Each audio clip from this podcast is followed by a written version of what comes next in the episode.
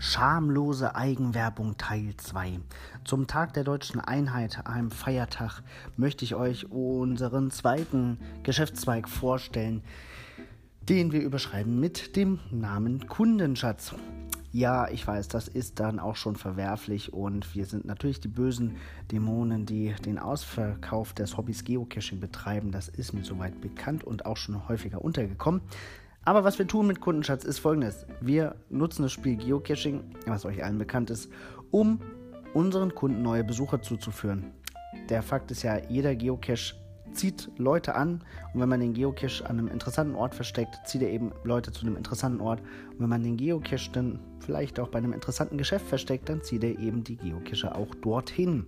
Das kann natürlich ähm, verschiedentlich aussehen. Das kann ein Verkaufsgelände sein, das kann die Freifläche eines Gastronomiebetriebes sein und so weiter und so fort.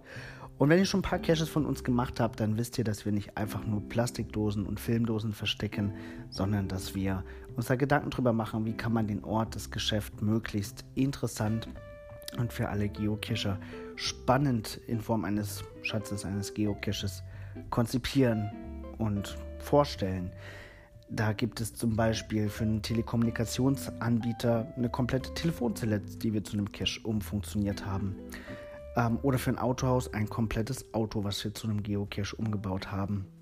Ich glaube, ehrlich gesagt, das sind Sachen, die für jeden Geocache eine Bereicherung sind. Ja, ich weiß, da ist da meistens ein Sponsor dahinter, der das Ganze ähm, finanziert und da auch eine Werbebotschaft irgendwo einbringt. Aber vielleicht ist das ja also zumindest sind die Feedbacks aus den Logs so, dass man sagen kann, ähm, die meisten Cacher akzeptieren das und freuen sich an dem Erlebnis, was ihnen dadurch geboten wird.